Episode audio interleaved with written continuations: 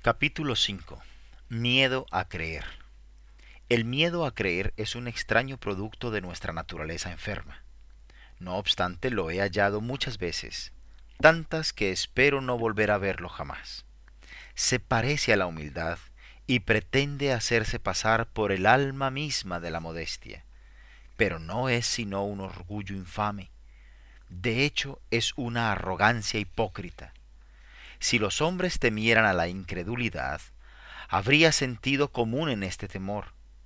Pero tener miedo a confiar en su Dios es, en el mejor de los casos, absurdo y ciertamente una forma engañosa de rehusarle al Señor la honra debida a su fidelidad y verdad. Qué poco provecho tiene el dedicarse a buscar razones por las que la fe, en el caso concreto de uno, no sería de salvación. Dios nos ha dado su palabra de que todo aquel que crea en Jesús no perecerá. Pero nosotros nos esforzamos en encontrar argumentos que demuestren que sí pereceremos si creemos. Si alguien me regalara una hacienda, yo desde luego no comenzaría a cuestionar mi derecho a ella, ¿De qué serviría inventar razones por las que yo no debiera tener mi propia casa o cualquier otra posesión de la que disfruto? Si el Señor está satisfecho salvándome por los méritos de su amado Hijo, yo verdaderamente estaré satisfecho siendo salvado así. Si acepto lo que Dios me dice, la responsabilidad de cumplir su promesa no me corresponde a mí, sino a Dios, quien hizo la promesa. Pero temes que quizá no seas uno de los destinatarios de la promesa. No te inquietes por esa sospecha infundada. Nunca ha acudido un alma a Jesús por equivocación. Nadie puede acercarse en absoluto si el Padre no lo trae. Véase Juan 6:44. Jesús ha dicho, Al que a mí viene, no le echo fuera. Juan 6:37. Ningún alma puede hacer suyo a Cristo mediante un robo. Aquel que tiene a Cristo lo tiene por derecho divino, pues el acto del Señor de entregarse a sí mismo por nosotros y a nosotros es de una gracia tal que toda alma que le acepta tiene un derecho dado por esa misma gracia para que así lo haga. Si tomas a Jesús por el borde de su manto, por detrás suyo y sin su permiso, aún así fluirá bendición de él a ti, igual que si él te hubiera llamado por nombre y ordenado que confiaras en él. Rechaza todo temor cuando creas en el Salvador. Acéptalo y sé bienvenido. Todo aquel que cree en Jesús es uno de los escogidos de Dios. ¿Dijiste tú que sería horrible si confiases en Jesús y sin embargo perecieras? Lo sería. Pero como ciertamente perecerás si no confías en Él, el riesgo en el peor de los casos no es muy grande. Si marcho, mi vida es lo más que puedo perder. Lo voy a hacer, estoy decidido, pues si me quedo aquí, sé que estaré para siempre perdido. Imagínate que te encontraras en el pantano del desaliento para toda la eternidad. ¿De qué serviría eso? Mejor sería morir en el camino del Rey esforzándose por llegar a la ciudad celestial que hundirse cada vez más en el fango y la inmundicia de oscuros pensamientos de desconfianza. No tienes nada que perder porque ya lo has perdido todo.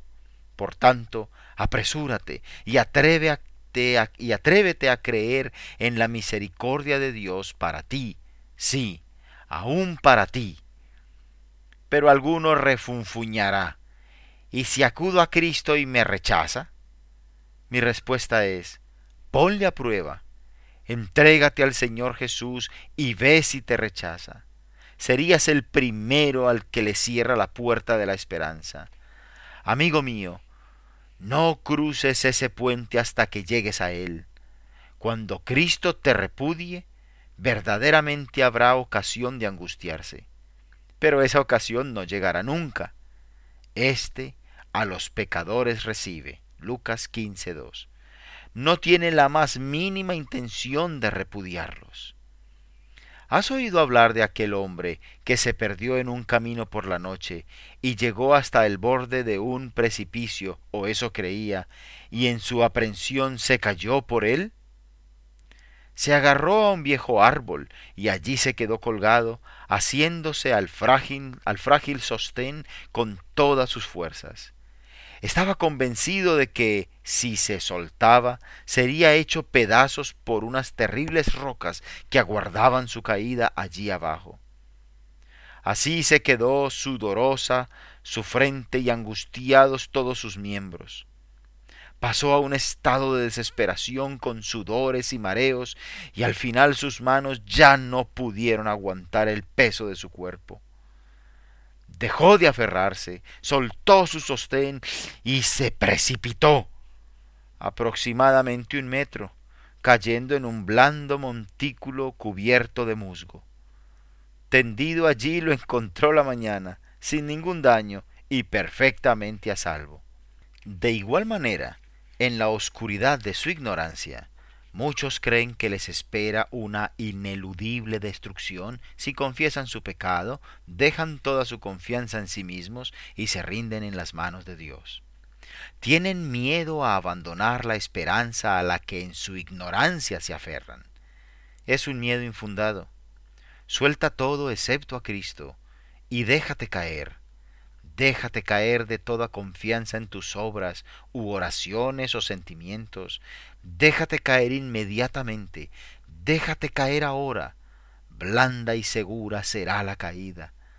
Jesucristo en su amor, en la eficacia de su sangre preciosa, en su perfecta justicia, te dará descanso y paz inmediatos.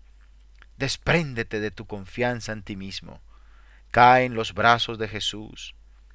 Esta es la parte más importante de la fe. Abandonar todas las cosas a las que nos asimos y sencillamente caer en los brazos de Cristo. No hay ningún motivo para tener miedo. La ignorancia es lo único que te causa ese temor a lo que en realidad será tu seguridad eterna. La muerte de la esperanza carnal es la vida de la fe y la vida de la fe es vida eterna. Deja morir a tu yo para que Cristo pueda vivir en ti. Pero el problema es que no podemos llevar a los hombres al acto propiamente dicho de creer en Jesús. Estarán dispuestos a hacer cualquier cosa antes de abandonar su ego. Evitan el creer y temen a la fe, a la fe como si fuera un monstruo. Oh, necios temblorosos, ¿quién os ha hechizado? Temen aquello que puede ser la muerte de todo su temor y el principio de su felicidad. ¿Por qué han de perecer en su perversa predilección de otros caminos antes que el plan de salvación que Dios mismo ha establecido? Por desgracia muchas, muchas almas dicen, se nos ordena confiar en Jesús, pero en vez de eso acudiremos regularmente a los medios de la gracia. Asiste a cultos de adoración, claro que sí, pero no como un sustituto de la fe o se convertirá en una confianza vana. La orden es, cree y vivirás. Hagas lo que hagas, atiende a esa orden. Bueno, me dedicaré a leer buenos libros, quizá obtenga un provecho de ese modo. Lee los buenos libros, claro que sí, pero eso no es el Evangelio. El Evangelio es cree en el Señor Jesucristo y serás salvo. Hechos 16:31. Imagínate a un médico que tiene un paciente a su cuidado, el cual le dice, tiene usted que darse un baño por las mañanas, le será de mucha ayuda para curarse. Pero el paciente se toma una taza de té por las mañanas en vez del baño y piensa, esto me hará igual, esto me irá, me hará igual de bien, no me cabe duda. ¿Qué le dirá el médico al preguntarle, ¿hizo lo que le dije? Escuché como respuesta, no, no lo hice. entonces es que usted no espera, por supuesto, que haya ningún buen resultado de mis visitas, puesto que no hace ningún caso a mis instrucciones. Así también nosotros prácticamente le decimos a Jesucristo cuando nuestra alma está en la palestra. Señor, me ordenaste que confiara en ti, pero yo preferiría hacer cualquier otra cosa. Señor, quiero tener horribles convicciones, quiero ser zarandeado sobre la boca del mismo infierno, quiero estar asustado y angustiado. Sí, quieres cualquier cosa excepto lo que Cristo ha recetado para ti, que es simplemente que confíes en Él. Cualesquiera que sean tus sentimientos, entrégate a Él para que Él te salve, y solo Él. Pero no querrá decir usted que está en contra de la oración o de leer buenos libros y demás, ¿verdad? No, no estoy en absoluto en contra de ninguna de esas cosas. Igual que si yo fuera el médico del que hablaba, no estaría en contra de la taza de té del paciente. Que se tome su té. Pero si no lo, pero si lo hace en vez de darse el baño que le ha sido recetado, entonces está en un gran error. Que ore, cuanto más mejor, que escudriñe las escrituras, pero recuerda que si estas cosas sencillas ocupan el lugar de la fe en Cristo, el alma estará perdida. Ten cuidado, no sea que nuestro Señor diga de ti, examináis las escrituras porque vosotros pensáis que en ellas tenéis la vida eterna, pero no queréis venir a mí para que tengáis vida. Juan 5, 39 y 40. Ven a Jesús por medio de la fe, pues sin Él perecerás eternamente. ¿Te has fijado alguna vez en cómo un abeto consigue sostenerse entre las rocas que no parecen darle paso a la tierra? El abeto extiende sus raíces por toda grieta que se encuentra abierta, por pequeña que sea. Se aferra aún a la roca desnuda como la garra de una gran ave.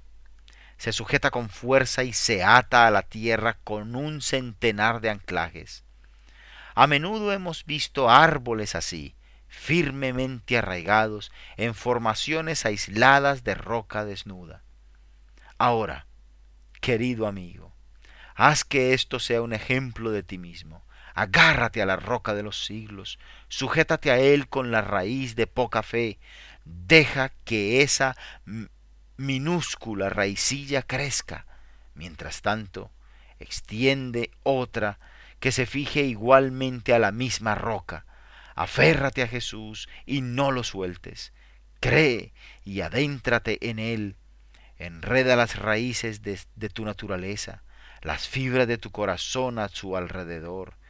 Él está ahí, dispuesto para ti, igual que las rocas para el abeto. Ánclate a Él con la misma fuerza que el pino a la ladera de la montaña.